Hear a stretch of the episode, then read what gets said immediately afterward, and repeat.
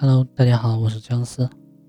我们从这节课开始呢，讲个人品牌打造的一些准则。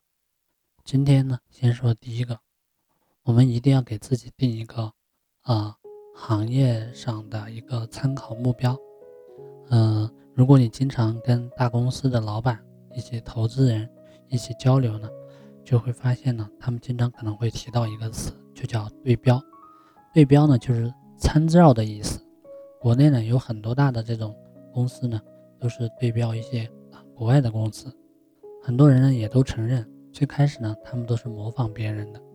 同样的道理，我们做品牌的第一步，也就是要找一个好的一个目标来做对标，简称标的物。因为我们只需要找一个参考对象呢，就容易多了。既然参考对象能够做成，那么我们通过模仿，那么我们的成功概率呢？也可以大大的提高了。那么我们应该怎么样去去找这个目标呢？需要三个点。第一个呢，就是选择的这个目标呢，不能是同一个行业的，必须要找其他的行业。可能很多人都没有注意到这一点，做了很久，然后呢，也做得非常的辛苦，但是到头来可能只是活在别人的影子里面。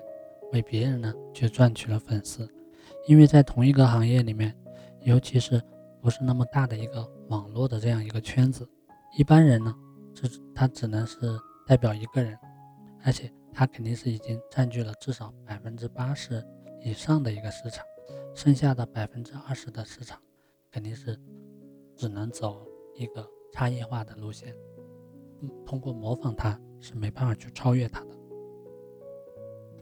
还记得微博刚刚推出的时候呢，呃，大家都写微博。那个时候，三六零的周鸿祎他就说，能够打败微博的，一定不会是另外一个微博。结果呢，事实也是证明了。后来很多的微博主呢都不见了，之后呢又有了微信，粉丝更多。但是微信呢，它并没有模仿微博，而且两者呢也是有明显的区别的。微博呢，它是。更多是一个发散型的一个系统，而微信呢，更多是一个封闭型的系统。在一开始呢，我们提到国内的很多公司，它是模仿了国外的公司来成功的，这是因为他们处在了一个不同的地域、不同的市场和环境，所以他们这样子呢是有机会成功的。但是我们自己来写文章的这件事情来说呢，我们要模仿。也是要做一个跨界的模仿，比如说你是卖吉他的，那么你就可以写一下卖玩具的人是怎么写文章的；如果你是卖五金的，那么你可以像别人卖水管或者卖拖把是怎么写文章的。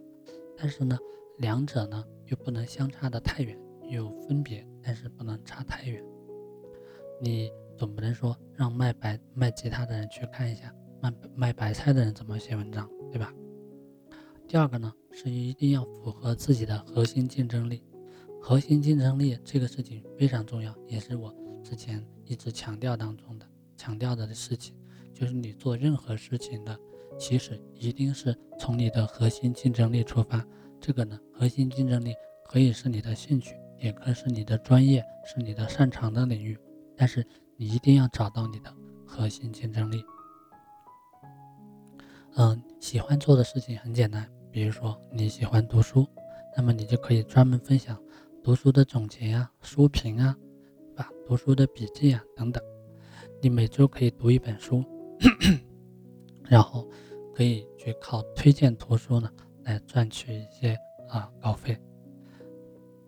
然后每推销出一本书呢，你甚至还可以收取一定的提成等等。如果销量大的话呢，这个收入呢。也是十分可观的。核心竞争力呢，还包括了你的经验跟你的专业。比如说，你之前呢是在这个呃软件行业做事的，那么你对整体 IT 行业的整个领域是比较了解，那么你就可以写 IT 领域相关的一些啊职场的一些啊事情啊，比如说如何面试啊，以及工作当中如何去沟通交流，如何去成长。怎么样去跟别的周围的一些系统啊去配合呀等等，这个都是你擅长的领域，你可以在这里面去写你的经验，去分享你的一些专业知识。此外呢，核心竞争力还可以是你的资源，比如说，如果你的家人有学这个时间管理的，非常擅长，那么你就可以，你也可以写这个时间管理的文章。如果你家里面有工厂是生产某某某件商品的，那么你就可以写这个商品相关的文章。那么你就有了算是你的得天独厚的一些资源优势，这个也是你的核心竞争力。总之呢，自己的核心竞争力肯定是能找出来的，需要你要总结去去整合。第三一点呢是不能急于求成，要脚踏实地的去超越。我们选择了这个目标之后呢，不要想着呃立马我就要去超越它，这个是不现实的。你如果说不努力的话，不脚踏实地的去做，光凭嘴上啊放嘴炮肯定是没有用的。嗯，我的一个朋友呢，他写了五年的文章，很多人都看他的文章，有人就对他说，呃我不用五年的时间，只需要三个月就能超越你。可结果呢，呃并没有实现。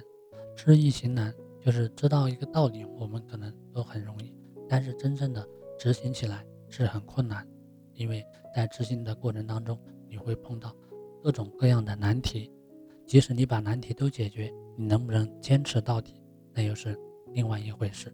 这个我们在后面也会讲到。